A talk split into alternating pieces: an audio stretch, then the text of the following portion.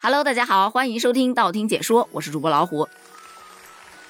最近又看到有网友把“教育不是生意，学生不是羔羊”这句话拿出来说事儿了。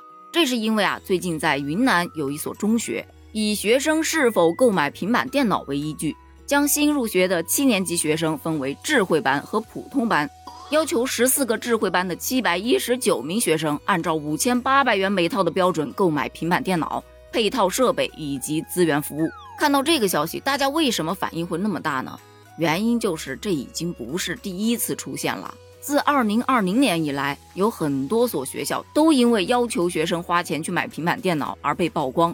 没想到还有学校敢这样搞，这吃相也是够难看的呀！很多网友也是吐槽：五千八就买这么一个破平板，咋的？用了会起飞呀？起不起飞呢？我肯定是不知道的，但是。他会被分配到一个相对来说稍微好一点的所谓的智慧班儿，那没准儿学习成绩就能起飞呢，是不是？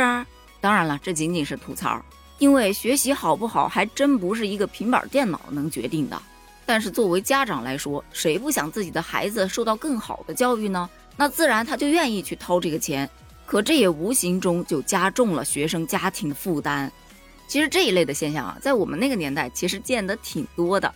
你比方说，我老弟，他当时上初中就交了好几万，送到了一个所谓的重点班，说是上我们这儿最好的高中，升学率会比较高。你还别说哈，就我弟他那真的上了我们这儿最好的高中，而且他们班也确实是有好多同学都上了最好的高中。可是，并不是百分之百呀，不是说你花了这好几万，你的孩子就一定能够上最好的高中，他也是需要孩子努力的嘛。当时呢，可能是没有什么感觉，但现在回过头来看，哎呀，那个时候教育资源已经这么不公平了吗？但据说现在啊，已经没有什么所谓的重点班了，大家都一样了。而且我不知道你们发现没有，现在很多的学校都开始在搞各种各样的社团，比方说我儿子他们学校就在搞一个合唱团，你要进这个合唱团，你就得先买一个乐器，那个乐器呢，最低的也要三千多啊，贵一点的可能五六千。当时呢，我儿子学校的老师是跟我说，他的那个牙齿啊，还挺适合去吹这种乐器的，所以就把我儿子给选上了。但是我一看，哇哦，有点小贵哦，而且我儿子本身就在打架子鼓，他有自己特别喜欢的乐器，所以我当时是没有给他报的。